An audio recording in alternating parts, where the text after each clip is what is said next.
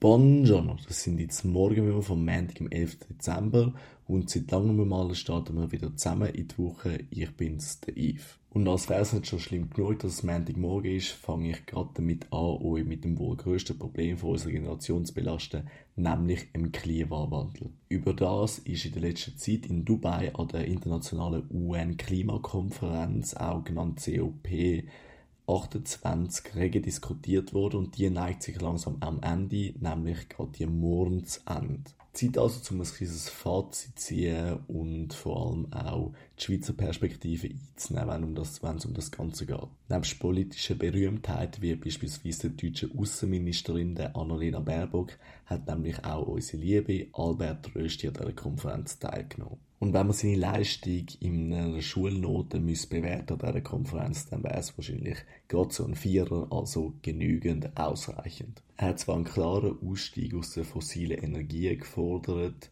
sowie auch eine Steigerung von der erneuerbaren Energien ums Dreifache bis 2030 und auch eine höhere Effizienz, wenn es zu dem kommt. Aber das ist gerade mal das äh, Minimum was er hat können machen. Er hat nämlich auch immer wieder betont, dass die Schweiz schon extrem viel macht im Kampf gegen den Klimawandel und jetzt einmal die anderen Länder dran sind. Da sowohl die Schweiz doch gemäß Expertenmeinungen einige Sachen nicht ganz sauber macht, wenn es zum äh, Klimawandel kommt oder der Bekämpfung vom Klimawandel, beispielsweise Ausgleichszahlungen an Länder, von denen die Schweiz profitiert. Das hat zur Folge gehabt, dass die Schweiz aus dem Kreis der hochambitionierten Länder rausgekehrt ist. Da ist sie seit 2015 drin gewesen und die Gruppe von den hochambitionierten Ländern hat gegen Ende von diesen jährlichen Kongress immer wieder harte Forderungen gestellt, dass Verhandlungen auch vorantrieben werden. Insgesamt kann man also sagen, dass der Albert Rösti seine Pflicht erfüllt hat, über die Rolle aber gleich gut interpretiert hat, wie Simonetta Sommaruga, das vorher gemacht hat.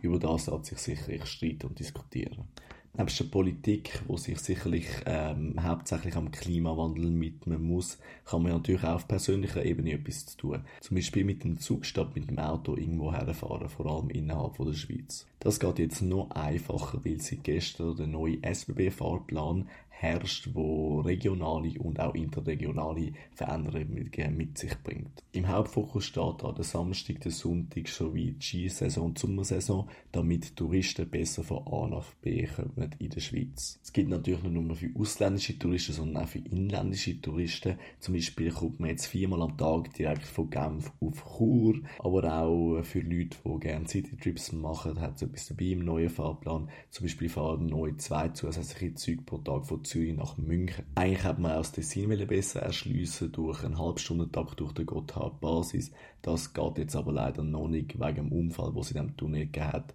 Darum ist das für den Moment verschoben. Tönt ja alles schön und gut für den Moment, gibt aber auch Nachteile. Zum Beispiel im Regionalnetz von Zürich werden Tickets bis zu 3,4% teurer. Das ist in den Zeiten von Inflation, teuren Wohnungen und so weiter natürlich schon sehr prekär, vor allem für äh, Familien oder Leute, die weniger viel verdienen. Deswegen muss ich also bewusst sein, dass um die Leute zum ÖV-Fahren animieren kann, nicht nur ein dichter Fahrplan geben muss, sondern auch machbare Preise. Das gilt sicher im Auge zu behalten. Ganz abgesehen davon noch ein kleiner Tipp.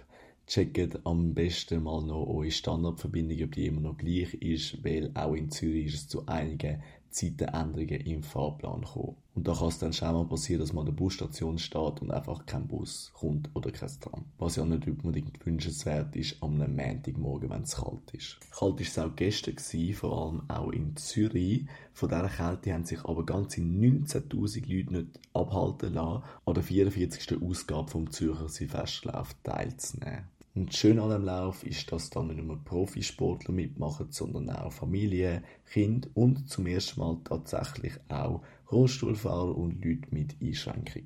Die sind den ganzen Tag hinweg am Sonntag durch Zürcher Innen- und Altstadt gerannt. Aber auch Profisportler sind nicht zu kurz gekommen. Die haben durch eine Runde ums Vermünstrum ihre Leistungen auch mit internationaler Konkurrenz können messen. Insgesamt kann man also von einem vollen Erfolg reden wo da der 44. Zürcher Silvesterlauf war. Mit der internationalen Elite hat sich auch das Schweizer Unihockey Frauenteam an der WM in Singapur das Wochenende können messen.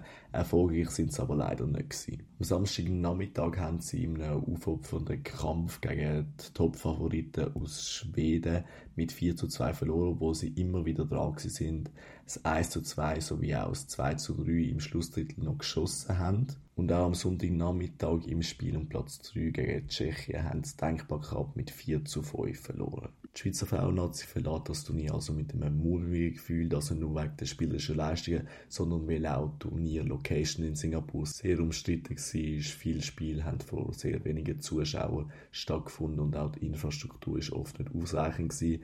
Anders wird es den Schwedinnen gehen, die haben den Titel zum neunten Mal im Folge im Finale gegen Finnland können einfahren.